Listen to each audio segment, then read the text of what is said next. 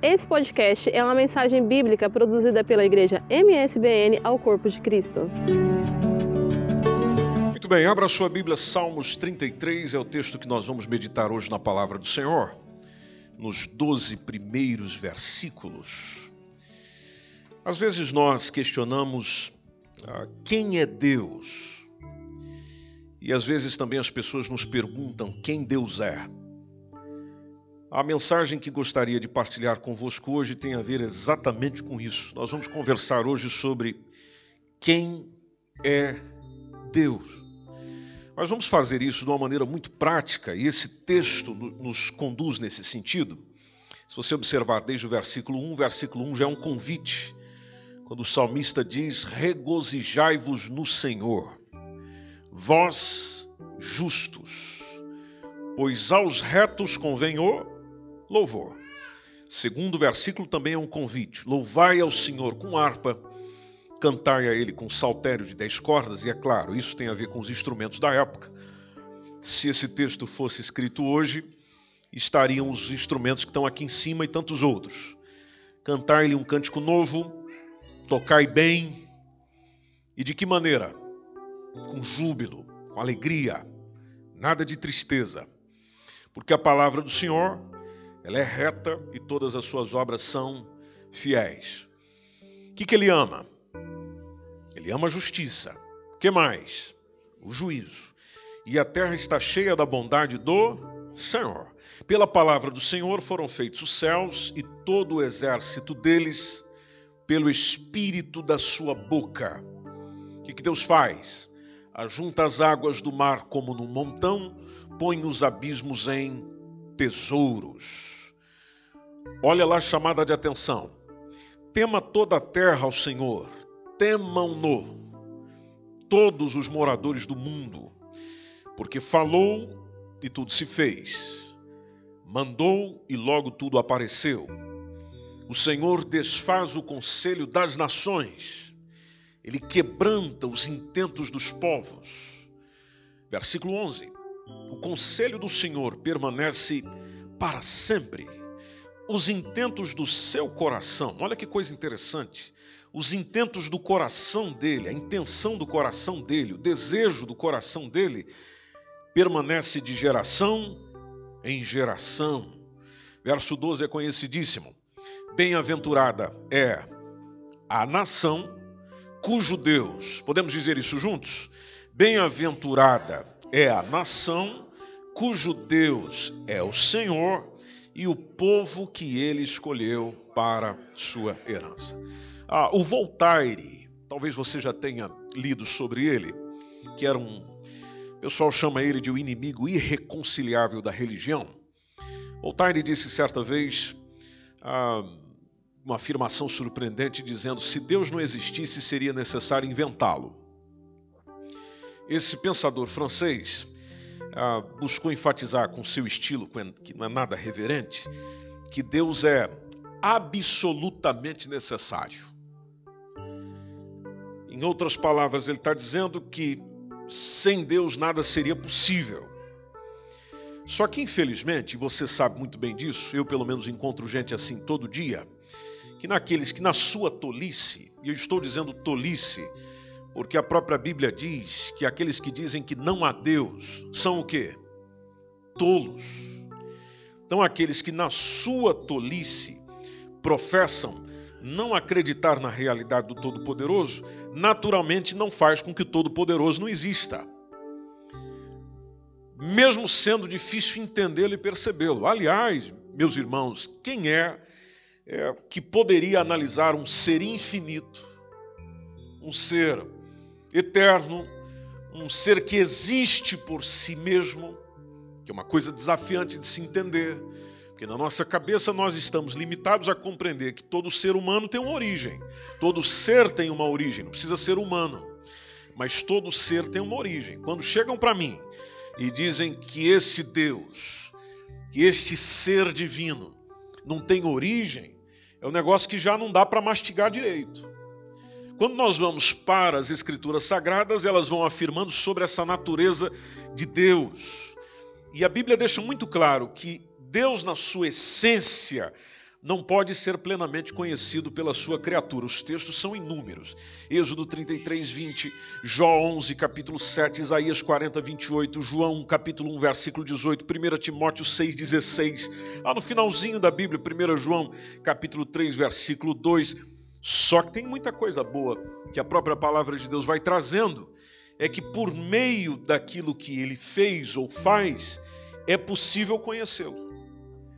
Tem aquilo que é chamado dentro da teologia de revelação geral, ou seja, a forma que Deus se revela. E primeiro, através daquilo que se chama de verbo encarnado, ou seja, Deus se fazendo homem, Deus se fazendo gente, Deus se fazendo ser humano, para poder se revelar ao próprio ser humano. E outra forma que faz parte da revelação geral é pelas Escrituras, ou seja, por meio da Bíblia a gente vai conhecendo ele. A teologia ainda categoriza que além da revelação geral, existe a revelação especial. É, e ainda dentro da revelação geral tem a parte da criação, que eu estou esquecendo aqui, ou seja, aquilo que ele criou. Dentro da revelação especial, existe a natureza, existe o caráter de Deus que vão sendo manifestados através dos seus nomes e através dos seus atributos.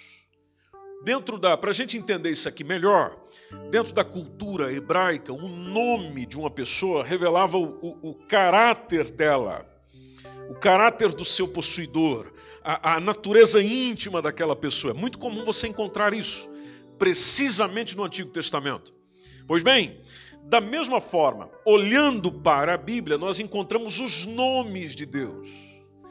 Nós temos sempre o hábito de dizer apenas Deus mas há nomes dele. Os nomes revelam a sua essência, os nomes revelam o seu caráter, os nomes revelam quem ele é, os nomes revelam a sua condição.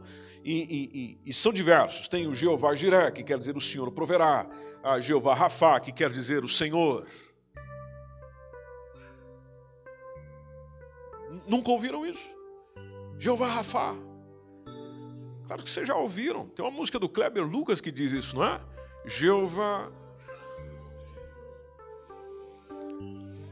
E lá ele diz quase todos os nomes. Né? Como é que é o restante da música?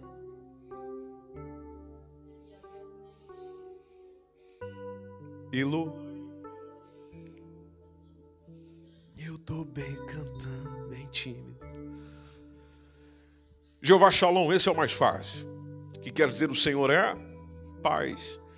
É, o, o, o, o Raó, o Roá, como alguns dizem, o meu pastor, ah, tem o Tissidisqueno, não é tudo isso não. O Senhor é a justiça nossa, Jeová Nissi, o Senhor é a minha bandeira, é, Jeová Chamar, o Senhor está ali, Jeová é, Sabaó, o Senhor dos é, exércitos, tem o El Shaddai, que quer dizer Deus todo poderoso, existe o, o, o, Elohim, que quer dizer Deus Altíssimo, e, e tudo isso nos textos, precisamente no Antigo Testamento, a gente vai encontrando. Só que quanto à natureza de Deus, uma das coisas que a gente percebe é que a Bíblia afirma que o Senhor é Espírito. E sendo Deus Espírito, dotado de todos os atributos pessoais, a Bíblia afirma também o que ele não é.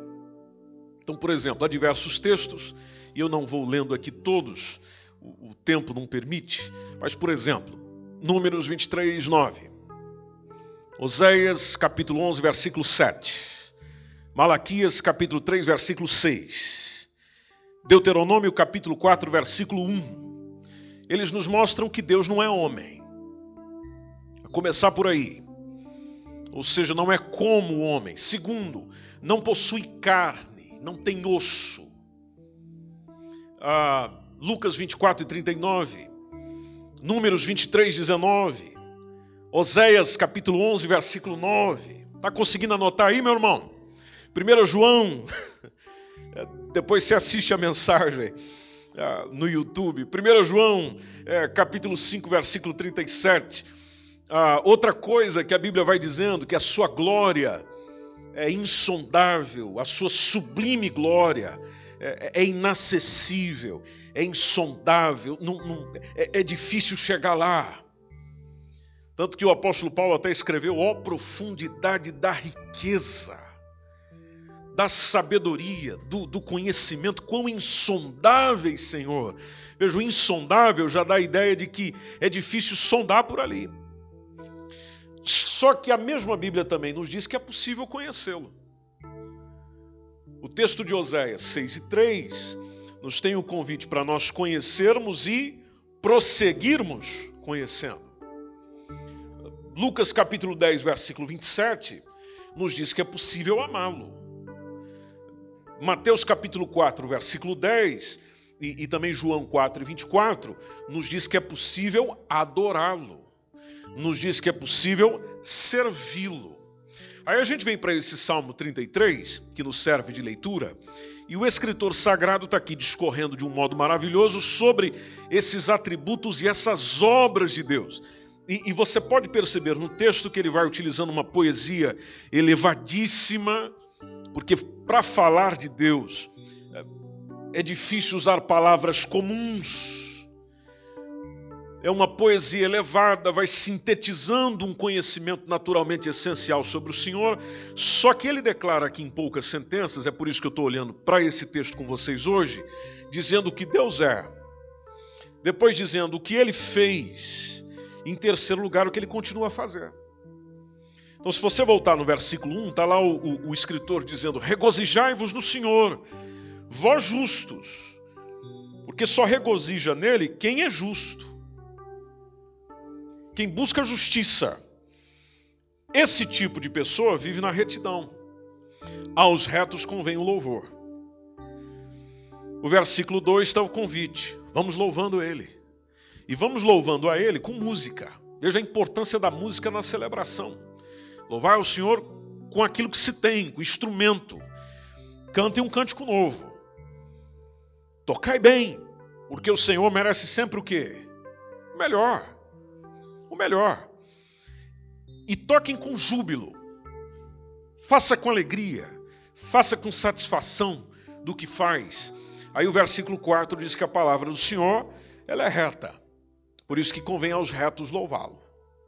A palavra do Senhor nos coloca na retidão, nos coloca no caminho, ajusta aquilo que precisa ser ajustado em nós ela é reta e as obras do Senhor, as obras da Sua palavra são fiéis. Por isso que a gente aprende a ser fiel com Ele. Então a gente ouve Deus daqui, Deus dali, que é simplesmente uma tradução do, do, do vocábulo hebraico Elohim.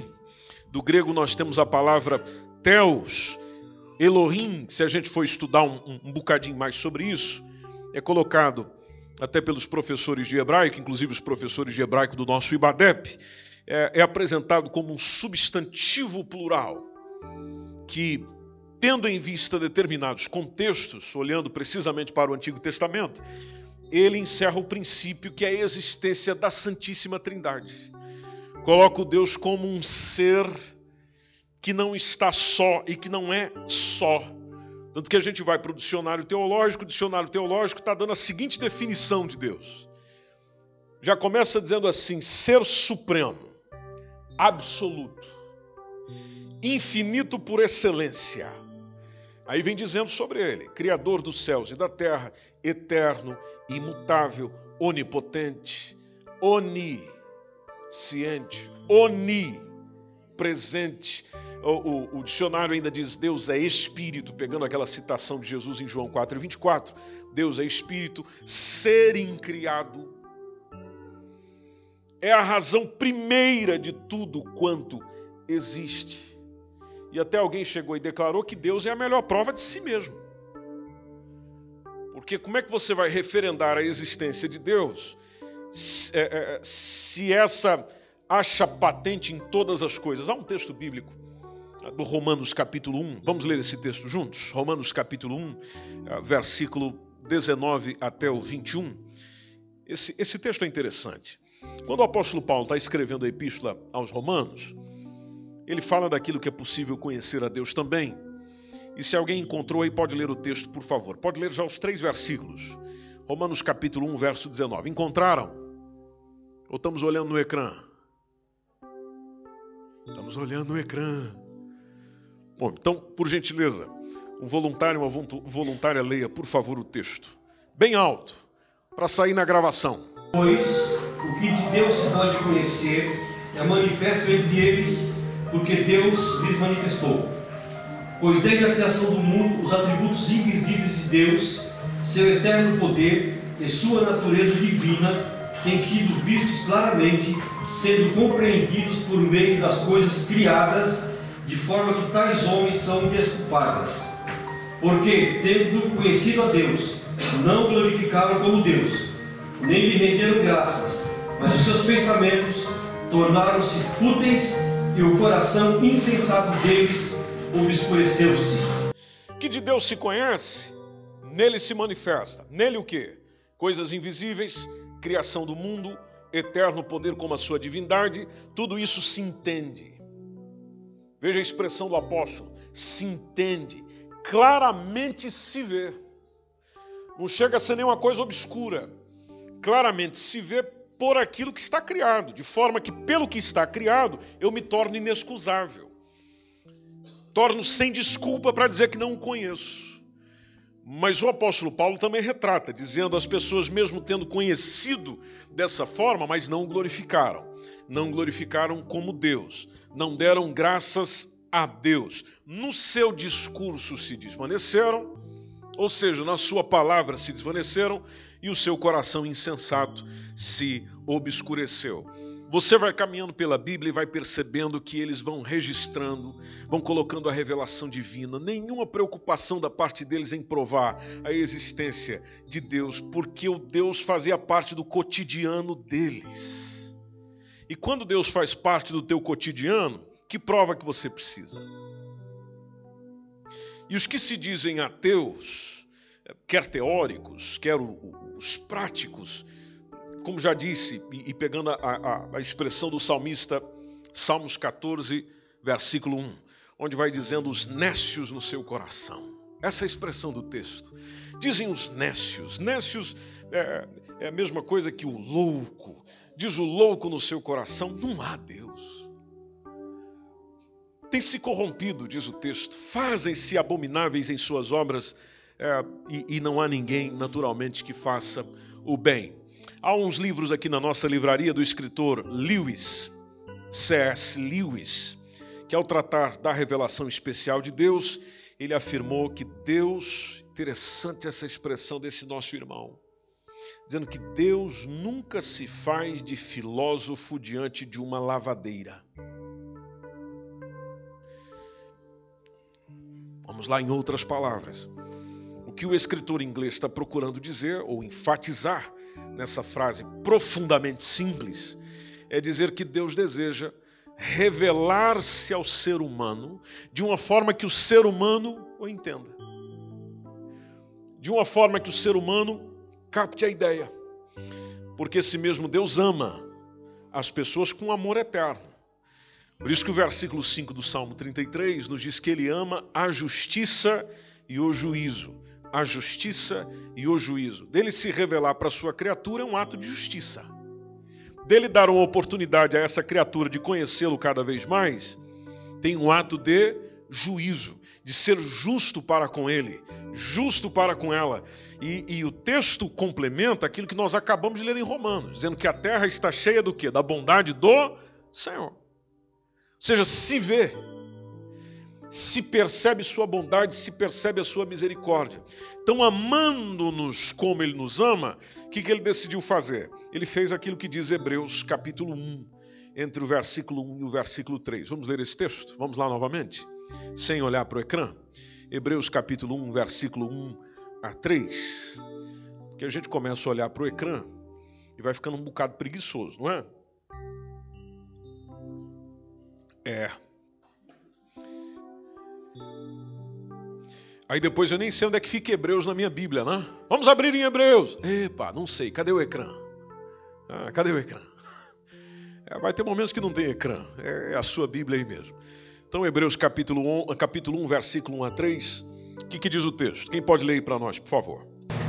Havendo Deus, Deus da antiguidade, falado em várias ocasiões, de muitas formas, aos nossos pais por intermédio dos profetas. Nestes últimos tempos, nos falou mediante seu Filho, a quem constituiu herdeiro de tudo o que existe e por meio de quem criou o universo. Ele, que é o resplendor da glória, é a expressão exata do seu ser, sustentado, sustentando tudo que há pela palavra do seu poder. Depois de haver realizado a purificação dos pecados, ele se assentou à direita da majestade nas alturas. Veja que coisa linda essa revelação de Deus, fazendo isso agora como um ser humano. É, e, e, esse finalzinho do versículo 2 diz: Por quem, e aqui ele está falando do Filho, Jesus Cristo, a quem constituiu o herdeiro de tudo, por quem fez também o mundo. E lá no versículo 6, que nós lemos de Salmos 33, lá está dizendo: Pela palavra do Senhor foram feitos os céus, e todo o exército deles, pelo Espírito da sua boca. Bom, sintetizando e pegando aqui diversos outros textos rapidinho, é, nós podemos entender pelas próprias, pela própria Escritura de que quem vai criando e fazendo é justamente o Filho, a segunda pessoa da Trindade, que ele é a palavra viva. João 1 e 1 nos diz: no princípio era o Verbo. E o Verbo. E o Verbo era Deus. E o Verbo estava com Deus. Trocamos o texto, né? Trocamos ou não trocamos? Vamos voltar no 1? Era o Verbo. E o Verbo estava com Deus. E o Verbo era Deus. Há outras versões, talvez seja aquela que você tem na mão, já coloca a palavra. No princípio era a palavra. Essa palavra e tomando lá o texto de Hebreus e tantos outros, nos dá a entender que a criação acontece exatamente como Hebreus diz, por meio desse filho, herdeiro de tudo e por meio de quem também se fez o mundo que é expressa imagem da sua pessoa, do resplendor da sua glória, sustentando todas as coisas pela palavra do seu poder, havendo feito por si mesmo, e aqui nos lembra sobre aquilo que ele fez por nós, a purificação dos nossos pecados. Veja a intenção de Deus de mesmo ser ser, mesmo sendo um ser inacessível, tem a intenção de deixar-se ser acessível para as suas criaturas, para aqueles a quem ele ama. Então, se a gente for caminhando aqui um bocadinho mais, é, por dentro da palavra de Deus, nós entendemos até aquela citação de Paulo a Timóteo, 2 Timóteo 3, 15 a 17, quando ele dá o, o, um conselho ao jovem pastor Timóteo, Timóteo dizendo: Timóteo, você já sabe as sagradas letras, elas podem te fazer sábio para a salvação pela fé que há em Cristo Jesus. Versículo 16 nos ensina dizendo que toda a escritura divinamente inspirada, e aqui nos lembra a Bíblia, palavra de Deus é proveitosa para ensinar, é proveitosa para redarguir, é proveitosa para corrigir, para instruir em justiça, porque dela ou por meio dela o Senhor vai se revelando para nós também. Qual a intenção? A intenção está no verso 17 para que o homem de Deus seja de que maneira? Perfeito e perfeitamente instruído. Veja, perfeito e perfeitamente instruído, porque quem aprende errado faz errado. Amém? Estou certo ou errado? Quem aprende errado faz errado. Deus tem intenção de que nós aprendamos certo, para poder fazer certo. Onde estão as suas orientações? Na palavra de Deus. Nela nós somos perfeitamente instruídos para toda boa obra, conforme vai dizendo o texto. Mas voltando para essa natureza essencial de Deus, já que nós estamos falando dele, essa natureza que é alta demais que a gente não consegue atingir, tanto que é isso que diz o Salmo 139, 6. Quando a gente vai caminhando por dentro disso, tem uma expressão que veio de Tomás de Aquino dizendo que o máximo que nós conhecemos de Deus é nada em relação ao que ele é. E isso é verdade. Um dos, dos seus atributos, por exemplo, é justamente a aceidade. Você já ouviu falar disso? Aceidade, é, que é um atributo natural, absoluto, incomunicável de Deus. O que, que isso quer dizer? Quer dizer que ele existe por si mesmo. Ou seja, Deus não depende de nenhum outro ser para existir ou para continuar existindo. Ele tem vida em si mesmo. Outra coisa que às vezes as pessoas, eh, algumas têm dificuldade e é difícil às vezes explicar, é sobre essa parte da espiritualidade. João 4,24, quando o próprio Senhor nos identifica dizendo: Deus é espírito, que é o que ele afirma à mulher samaritana. Nessa definição essencial de Deus, nós aprendemos algo muito importante. Que Deus é um espírito puro e simples, ele é o que é. O que a palavra espírito quer dizer? Quer dizer que ele não é composto de matéria, ele não possui uma natureza, nem dimensões físicas. Sendo espírito, ele transcende o mundo material. Só que interessante que ele mesmo assim quer manter uma relação redentiva, de redenção, de salvação com esse mesmo mundo, que é criatura sua, que é feitura sua Outra coisa que nós sempre ouvimos, alguém de vez em quando canta, prega, testemunha, diz: Nosso Deus é grande. Eu, por exemplo, anos atrás conheci um irmão que só dizia isso aí. Você encontrava ele, Pai do Senhor, irmão, está tudo bem. Pai do Senhor, Deus é grande, Deus é grande. Essa imensidade que se refere sobre ele, isso tudo vem dos textos bíblicos, porque é um atributo exclusivo dele. E o que, que isso quer dizer? Que ele é grandão, que ele é enorme, que ele é um gigantão. Você sempre entendeu assim? Não. Isso significa que nada pode transcender a ele, inclusive os limites que nós conhecemos com relação ao universo, não, não, não, não passam dele nem a nível espiritual e nem a nível celestial. O Salmo 113, 6 tem uma expressão interessante dizendo que ele se inclina bondosamente para contemplar o que se passa no céu e na terra. Bom, aí a gente já imagina alguém grande, né? Ah, nós lemos, por exemplo, no versículo 7 a 9, voltando lá no Salmo 33, dizendo: Ele ajunta as águas do mar como num montão. A gente imagina um grandão. Não, tem a ver com o poder dele. Ele ajunta as águas do mar como num montão, põe os abismos em tesouros. É a mesma coisa que a gente fala de alguém que tem muita importância, tem muita presença. A gente chega e diz: ah, esse é grande, esse é o grandão aqui da empresa. Esse é o maioral aqui da. É o mesmo sentido, não é porque é um gigante. É por causa do poder, é por causa da capacidade, é por causa da influência que tem, da condição que tem. E tanto que o versículo 8 do Salmo 33 está dizendo: terra, tema-o. Tema-o temei-o, terra do Senhor, ou terra ao Senhor. Temam-no todos. Não é só alguns, não, todos. Todos os moradores do mundo, conforme diz o texto. Aí o versículo 9 diz por quê? Porque ele falou, tudo se fez. Mandou e logo tudo apareceu. Quando a gente vai estudando sobre esse Deus, nós também percebemos nessa sua natureza uma qualidade exclusiva dele, que tem a ver com a imutabilidade. Ou seja, ele não muda, ele não se altera na sua natureza qualitativa e na sua natureza moral. Tanto que o Tiago 1,17 diz que a sua bondade é infinita. Há uma íntima relação entre a sua bondade e a sua imutabilidade. E há diversos textos que falam isso. Malaquias 3,6, por exemplo, nos fala em verdade, quando o Senhor está dando aquele recadinho lá para o pessoal, por meio do profeta Malaquias, está dizendo: Eu, o Senhor, não mudo. Por essa razão, Israel, vocês não são completamente destruídos. Vocês não são destruídos porque eu não mudo. Salmo 145 e 9. Esse texto nos diz, por exemplo, que o Senhor é bom para com quantas pessoas? O que, que diz o texto? O Senhor é bom para com quantas pessoas? Com todos. E a compaixão dele chega para quem? Todas as suas criaturas. Isso tudo vai acontecendo por quê? Porque ele não muda.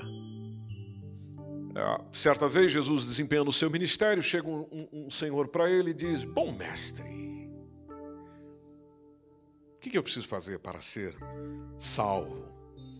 É, Marcos 10, 18. Você lembra a resposta que Jesus deu? porque a resposta que Jesus deu ali é intrigante. Ah, Jesus respondeu assim: Por que, que você me chama bom? Ninguém é bom. Isso é bom que vai quebrando aquele discurso que a gente tem de falar lá da Maria, do José, ah, que ela é uma boa pessoa. Não, ninguém é bom. É porque você ainda não conheceu a maldade dele, a maldade dela. Mas ninguém é bom. Jesus dizendo, senão um, que é quem? Que é Deus. Aí a gente voltamos para Salmos 33 e 10, já estamos caminhando versículo 12 para o final. Diz que o Senhor, dentro dessa bondade, ele desfaz o conselho das nações ele vai quebrantando os intentos dos povos. Versículo 11, dizendo que o conselho do Senhor permanece para sempre. Os intentos do coração dele, que é a parte que nós destacamos na primeira leitura, vão permanecendo de geração em geração. E isso nos lembra um outro atributo que é a eternidade quando vai dizendo de geração em geração, nos mostra que esse ser eterno por excelência, ou seja, alguém que sempre existiu e sempre haverá de existir, não tem início e não tem fim, que inclusive é citado em Salmos 93, 2, dizendo: Desde a antiguidade o teu trono está firme. E o texto diz ainda: Tu existe desde a eternidade. Bom, eternidade tem começo? Eternidade tem fim? Então, se ele existe desde a eternidade, ele não tem começo. Ele não tem fim. E aí você dorme com um barulho desse, meu irmão. Aqui é mesmo uma questão de fé. Salmos 102 e 27. É, há uma outra expressão do salmista, dizendo: Tu, porém, és o que és. És o que és. Quando você chega e diz, o indivíduo é o que é, está revelando naturalmente, além da sua essência, mas uma coisa de certa forma também inexplicável. És o que és, e os teus anos nunca terão fim. Nunca terão fim. Aquilo que nós mais ouvimos na igreja, nas pregações, nas canções, com relação aos atributos de Deus são os atributos imanentes, são os atributos morais, ou seja, são as qualidades das quais ele entra em contato com o mundo criado. Ah, por exemplo, um dos atributos imanentes de Deus é aquilo que nós conhecemos e vocês disseram e sabem de cor: a sua onipotência, a sua onipresença, a sua onisciência. Vocês lembram o que, que significa, né? Onipotência quer dizer todo poder. A Adriana falou do Jó. O Jó é que chegou lá no capítulo 42 e 2 dizendo: Eu sei que tudo podes. Nenhum dos teus planos podem ser frustrados. Tudo podes. No caso da onipresença, no qual é possível estar em todo lugar. Apesar de que Jesus nos mostra muito bem quando fala onde estiverem dois ou três, estarei no meio deles, quer dizer, estarei onde sou chamado. É possível ele estar em além de um lugar, mas onde ele é chamado, onde ele é bem-vindo. Ele não anda por aí à toa. É, outra referência que nós sempre pensamos é com relação à onisciência de Deus que conhece todas as coisas. Até os Salmos 44 e 21 fala disso. Ele sabe os segredos do coração. Aí tem aqueles que nós cantamos bastante pregamos bastante, oramos bastante, que são os atributos morais de Deus, que fala da sua santidade, da sua justiça, da sua misericórdia, da sua sabedoria, do seu amor. É daqui que você ouve aquelas pregações. Deus é santo e Ele quer que os seus também sejam santos. Ele é justo, nós também temos que ser. Ele é misericordioso, reivindica que nós também devemos agir assim. Ele é sábio e partilha conosco a sua sabedoria, ou seja, atributos dos quais o Senhor disponibiliza a nós nós também, nos amando com esse amor eterno. E nós também sendo convidados a amá-lo de todo o nosso coração, é onde a gente finaliza com o versículo 12 dizendo: Bem-aventurada, mediante tudo isso. Bem-aventurada é a nação, bem-aventurada é a pessoa, bem-aventurada é a família, bem-aventurada é a casa, bem-aventurada é a igreja, Bem-aventurada é a nação cujo Deus é o Senhor e o povo que ele escolheu para a sua herança.